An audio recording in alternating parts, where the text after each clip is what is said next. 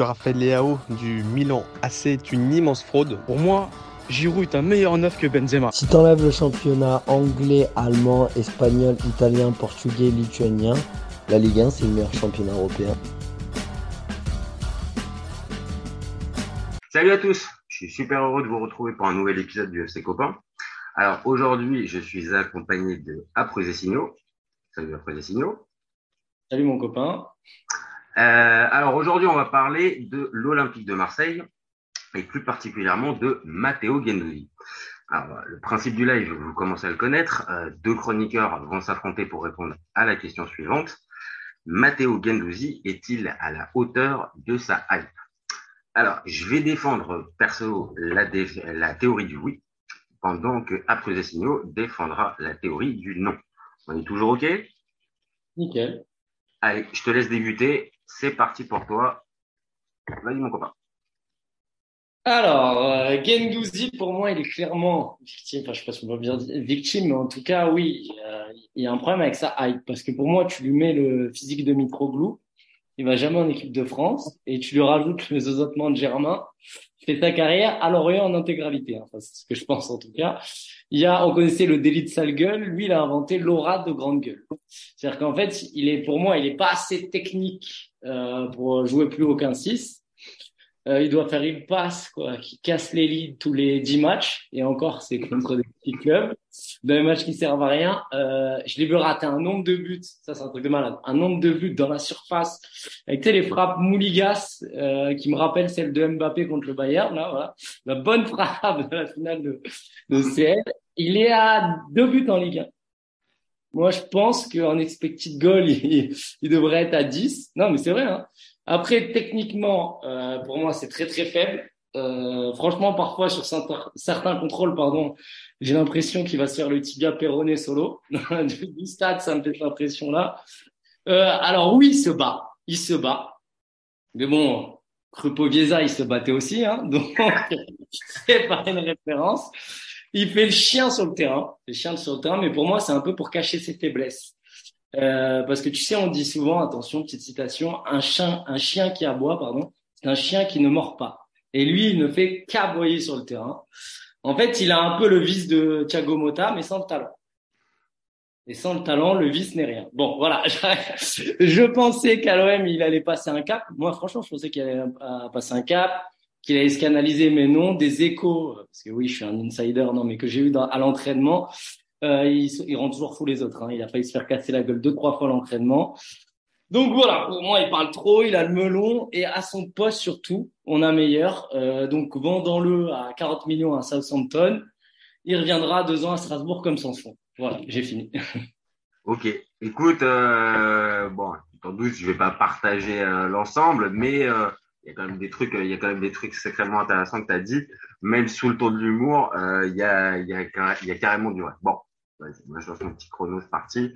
Écoute, euh, oui, Matteo Gendouzi est un joueur qui fait parler. Euh, que ça soit depuis ses débuts en pro, voire même au centre de formation du PSG, euh, ça a toujours été le cas. Alors, oui, moi aussi, je vais forcément être obligé de m'arrêter un minimum sur le physique. C'est pas étonnant parce que quand on le voit sur un terrain, bah, c'est difficile de passer à côté de lui. Il parle avec l'arbitre, c'est pas le dernier à provoquer. Quand il faut chambrer, évidemment, le bonhomme il est bien présent. Et voilà, ce genre de joueur-là, c'est impossible de passer à côté.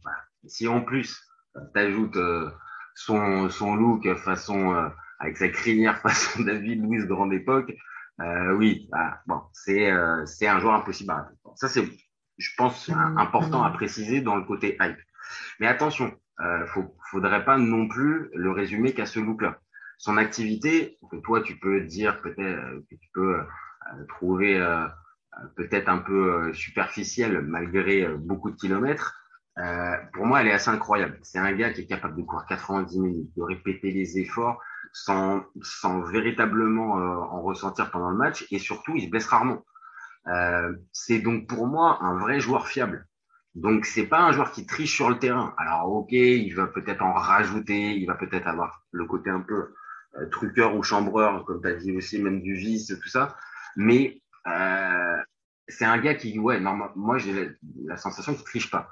Alors oui, il manque de qualité technique, on les entend, les fameuses phrases, euh, il a du mal dans la surface de réparation, euh, il manque de discipline, ouais, ok. Mais euh, je vais pas dire devant le but, euh, c'est Kevin De Bruyne.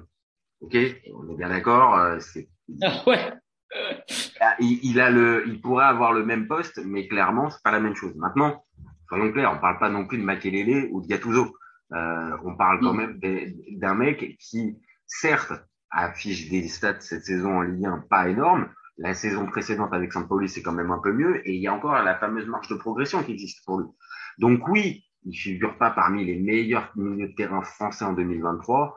Je pense que euh, des joueurs comme Rabiot, comme euh, Chouameni, même si ça est compliqué, ou même comme Kamavinga qui est, polyvalent, c'est meilleur évidemment que, que Matteo Gendouzi. Mais ça reste une valeur sûre de Ligue 1. Et donc pour moi, une valeur sûre de Ligue 1, ça peut pas être forcément surcoté. C'est un joueur qui euh, bénéficie certes d'un a priori un peu positif euh, général, euh, mais pas euh, c'est pas disproportionné. Voilà, voilà pour moi. Bah, écoute, je vais rebondir directement sur quelque chose que tu as dit euh, et qui est, qui est assez intéressant, comme quoi tu vois, tu dis des trucs intéressants. ouais. Eh ouais, je me suis dit là, dans la vie tranchée, je vais en placer un ou deux, histoire de quand même euh, montrer que j'ai bossé mon sujet, mon, mon, mon Matteo. Tu parles de la marge de progression. On aurait eu cette conversation il y a, je sais pas, deux ans, et il aurait affiché le même niveau et les mêmes défauts. Je t'aurais dit oui, mais lui, j'ai l'impression qu'il a la carte ce qu'il appelle avoir la carte, ça veut dire que euh, il y en a un, regarde, on en a un, un Argentin, un défenseur qui a la carte aussi lui auprès des entraîneurs, pas auprès des supporters. Mais euh, du coup, en fait, c'est ça qui me dérange, c'est-à-dire que pour moi, il n'a pas progressé depuis qu'il a l'OM. Ah, t'es dur, je te trouve. Là, je te trouve dur sur euh, il n'a pas progressé. Je... Bah, ou alors, il a peut-être, allez, je vais faire un pas vers toi. Il a, il a une, je m'attendais à une meilleure, à une plus grande marge de progression. Et je trouve que, au vu de ses faiblesses, il est pas, enfin, la hype, elle est, oui, c'est pas un mauvais joueur, oui, il est pas mal, mais c'est quand même un mec qui a été sélectionné en équipe de France, c'est quand même un mec qui est coté 40 millions. Toi qui aimes bien les chiffres, hein, la compta, la vendre les, vendre les joueurs, euh, la valeur qu'il a, pour moi, elle correspond pas. On est toujours sur un potentiel. Tu vois ce que je veux dire? Alors, là où je suis d'accord avec toi, c'est que euh, surtout vu la première saison qu'il fait sous Sampaoli, où euh, là encore plus il bénéficie de plus, en Ligue 1, donc oui, il stat un peu plus. Ouais, il stat, il stat un peu plus, il joue plus aussi. Hein. Faut voir ouais. que la fin de saison, par exemple, même avec Tudor, là, et à son poste aussi. Et à son, et à son poste aussi. Mais je, là où je te rejoins, c'est que je, je, vu la saison sous Sampaoli, je pensais qu'il allait encore euh, progresser. Et c'est vrai que cette fameuse marche de progression cette saison, bah, on l'a vu, il a plafonné pas mis à son poste et peut-être à certains moments en embrouille peut-être avec l'entraîneur, il n'a pas progressé sur, il n'a pas euh, suivi la, la, la, courbe qu'on aurait pu penser la saison dernière. Sur ça, ok. Maintenant, son, entre son arrivée euh, d'Arsenal et le niveau qu'il a maintenant deux ans après, si je pense quand même pour moi qu'il a progressé et que même à 24 ans, euh, oui, il peut continuer de progresser. Maintenant, est-ce que l'OM pour moi, je vais te dire un truc, voilà, c'est ça le débat, c'est qu'il a son plafond de verre. C'est-à-dire que pour moi, il est tellement, il a tellement de manque technique Hmm. qu'il a son plafond de verre, il sera jamais aussi bon que la saison qu'il a faite sous Sampaoli, où là, il avait pressé comme un citron et où il était au max de son max, parce que techniquement, il est trop faible. Et Ah, après, Mhm. Et vas-y, vas-y. après, il a tendance à, justement, quand il est un peu moins bien, à surjouer. À surjouer, Ça- et ça, ça, là, insupportable. Ça, je suis d'accord. des interviews d'après-match, euh, hyper démago, ouais, euh, machin, on n'a pas mis les couilles sur le terrain, on respecte pas l'OM, que du blabla. Moi, il m'achète pas avec son blabla, parce qu'il est Ah très non, ça, démago. c'est- ça, je suis d'accord. Et ça, on va dire, c'est un peu ce qui le dessert, euh, on va dire, même auprès de ceux qui ne l'aiment pas du tout, et qui renforce encore plus ce côté-là. C'est, comme tu l'as dit, euh, les interviews ou les déclarations un peu démago, où, euh, où c'est très simple, on va dire, de se mettre les supporters par une ou deux phrases. Bon, on, a bien compris à certains moments qu'il en jouait. Maintenant, euh, la fameuse question du plafond de verre, moi, je garde toujours en tête un mec comme Matuidi. Matuidi, franchement, euh, techniquement, c'était, je sais même pas si euh, euh, c'était au, au, au niveau que tu vois, et que on va dire, dans, dans sa progression et dans sa manière justement de, de, de progresser en tant que joueur de football, je te dis pas encore une fois pareil, je c'est pas, c'était pas Kevin De Bruyne, mais je l'ai vu faire des choses et on l'a vu même pendant. Et on l'a bien vu, ouais. On l'a bien vu nous mettre des buts. Non mais mine de rien, mine de rien, si on te dit que par exemple ce, le Matuidi de Saint-Etienne, il peut arriver à faire des matchs comme. Ouais, il a fait- mais c'est du sur-régime pour moi ça. C'est du sur. il fera Régime, pas- mais non, attends, derrière, derrière, le débat, c'est pas de faire, pas de faire un débat sur Matuidi, mais Matuidi derrière, il signe quand même à la Juve quand même. Non, mais c'est intéressant parce que c'est un joueur que Deschamps a mis pareil euh, qui a fini par monter, à, s'améliorer. Donc le parallèle, est, il est très bon. Mais, euh, mais moi, je pense pas que déjà, il arrive à ce niveau euh, justement d'intensité et ce niveau euh, de pressing, même s'il le fait et qu'il harcèle le porteur du ballon et tout. Techniquement, je trouve que Matuidi, bah, Matuidi au PSG à la Juve, il est plus juste. Ah non, mais, on va dire au, fi- au, au final, je suis, d'ac- je suis d'accord avec toi. Maintenant, là où je vais vers toi aussi, c'est que, euh, par exemple, un, un Matuidi, tu, tu, je, je pense, et après pour l'avoir entendu quelques fois depuis la fin de sa carrière, il a, il a saisi aussi l'opportunité de travailler avec des grands coachs ou, euh, ou des joueurs de, de qualité, et tu sens pas forcément la même chose chez Ah. Bah, je vais dire un truc qui me regarde, qui me concerne, c'est-à-dire que je parle en mon nom propre, c'est que pour moi, il me paraît plus, ouais, alors je sais pas si c'est une histoire d'immaturité ou d'intelligence, mais il me paraît, ouais, plus mature, Matuidi est plus intelligent. Quand je l'écoute parler, euh, Matuidi, c'est un mec en dehors du terrain qui est très intéressant, et Gendouzi, bon, euh, effectivement, il est trop dans la provoque encore. Et c'est ça, c'est ça à quoi je m'attendais aussi, tu sais, là, c'est, c'est vrai que c'est plus le Gendouzi d'Arsenal qui va dire à, à, à l'autre, là, de Nice, ouais, je gagne, euh, je gagne ce que tu gagnes en un mois, alors que l'autre, il gagne plus que lui. D'accord.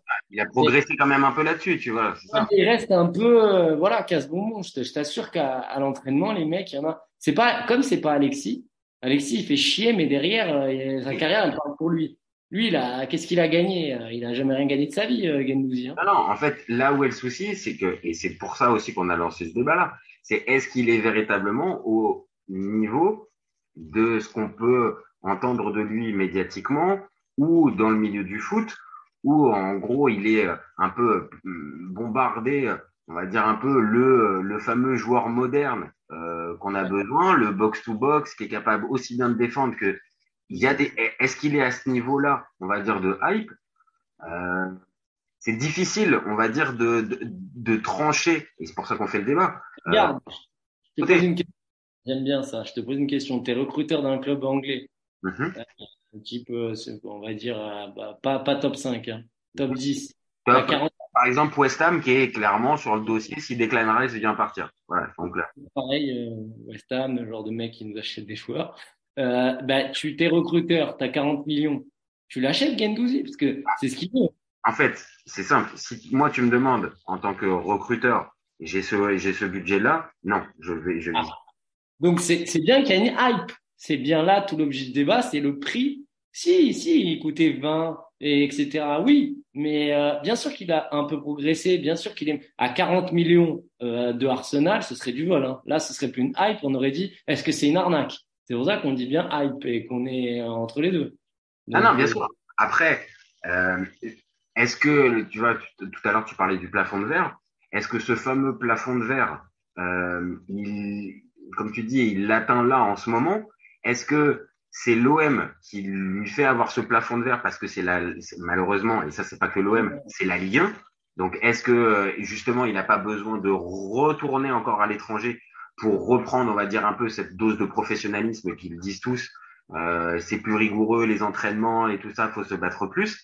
Donc est-ce que pour justement sa progression, et là après on va dire ça, ça décharge l'OM, est-ce que pour sa progression justement, il faudrait pas qu'il parte?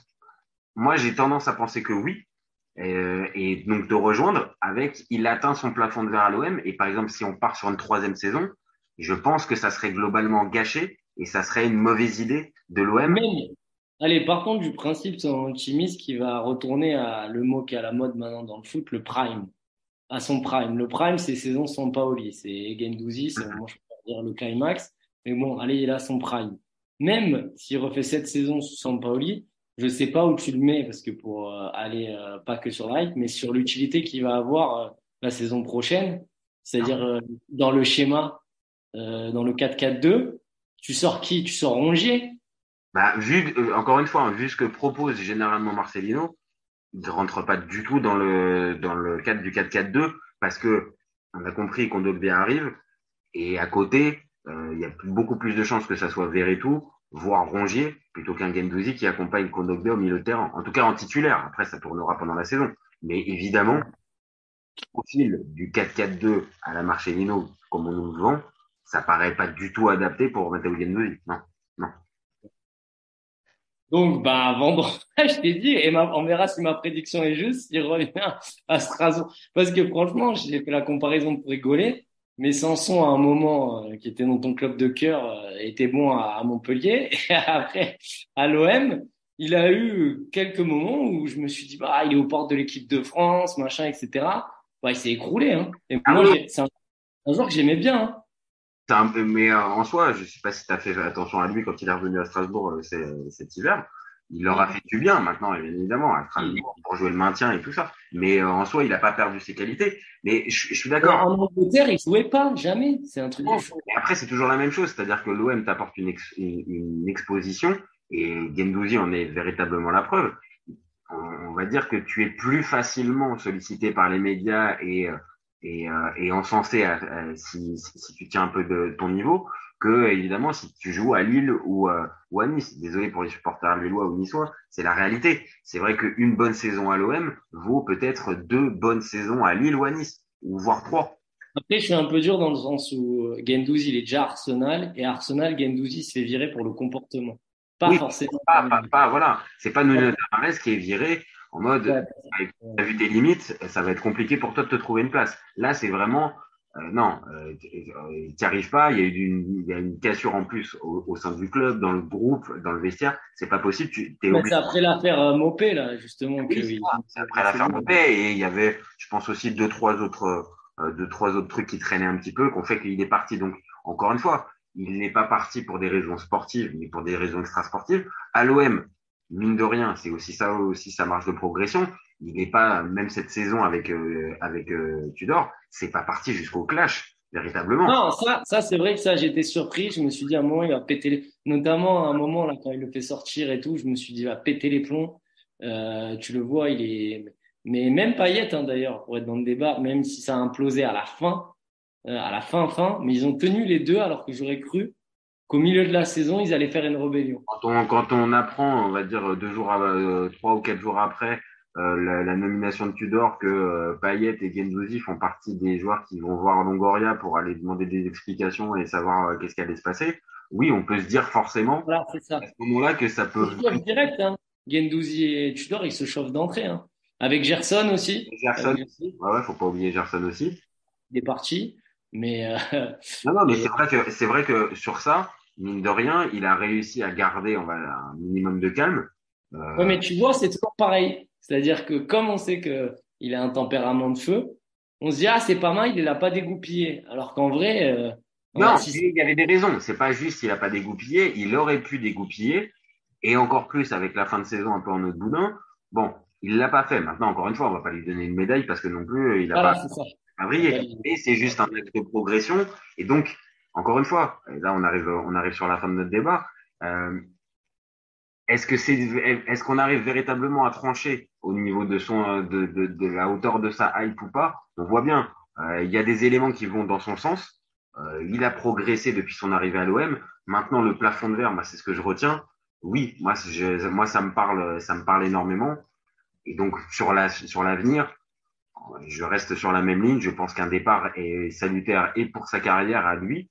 Euh, c'est gagnant-gagnant. C'est gagnant-gagnant. Si l'offre euh, est satisfaisante, tout le monde. À 40. Même moi, pour moi, à partir de 35, il faut vendre. De toute ah, façon. Après, euh, je te le dis, moi qui suis un peu plus euh, friand des euh, sites de valeur marchande que toi, euh, il est un peu moins. Hein. Il a perdu un petit peu. Hein. Il, est plus il a perdu sur Transfermarkt, il est à quoi À 30 Ouais, il est à 29 ou 30, ouais. Et après, il y a la jurisprudence euh, Première Ligue. Vu que la Première Ligue paye de toute façon, quoi qu'il arrive, 5 à 10 millions de plus, on peut peut-être espérer du côté de l'OM. Et ça pourrait être le plus gros transfert de l'OM, hein ça pour, bah, pour l'instant, c'est Batshuayi, non? Ouais, exactement. Batshuayi à 40, 40 ou 42, je crois, un truc comme ça. Ouais, avec les beaux, c'est toujours pareil avec les bonus, sans les bonus. Derrière, t'as. Tant où ils l'ont gardé Chelsea, je pense que les bonus, ils ont dû être activés, hein, parce que euh, il est resté 6 ans, euh, il est resté 6 ans à Chelsea, alors ça, qu'il l'a Ah, bah, t'as toujours Drogba qui est dans le top 3, hein. Et t'as, et t'as, et il me semble, et c'est quoi après, tu dois avoir, euh, ça, ce serait pas mal à faire, mais tu dois avoir Zambo qui est pas, minimum dans le top 5. Ouais, Zambo, c'est un peu plus de 30. De mémoire, Ouais. 30. Donc, donc non, non, si ça se termine par une belle vente, c'est vrai que c'est vrai qu'encore une fois, tout le monde sera content. Madé, euh, Matteo Gendouzi aura progressé, l'OM en aura profité aussi. Donc, euh, souhaitons-lui ça. Allez. Bon, et ben écoute, après les signaux, c'était un, un plaisir comme d'habitude. Plaisir partagé, mon copain. Et ben nous, on se retrouve euh, très vite pour un nouvel épisode et euh, ben, à très vite les copains. Ciao ciao. Raphaël Leao du Milan AC est une immense fraude. Entre un choc de Ligue 1 et un choc de MLS, je regarde la MLS. J'ai pas peur de dire que Bounassar, à son prime, il avait 4 cafous dans chaque orteil. Marquinhos, capitaine du PSG Non mais arrête, il a le charisme d'une nuit. Mais il faut arrêter avec Payet, c'est un grand joueur. À son prime, euh, je te confirme que Atem Ben Arfa n'a rien à envier à Lionel Messi. Pour moi, Giroud est un meilleur neuf que Benzema. Entre Lizarazu et Candela, je prends Candela. Elle a dit de ouf. C'était pas partie des légendes du football. Si t'enlèves le championnat anglais, allemand, espagnol, italien, portugais, lituanien, la Ligue 1 c'est le meilleur championnat européen. FC, copain, copain.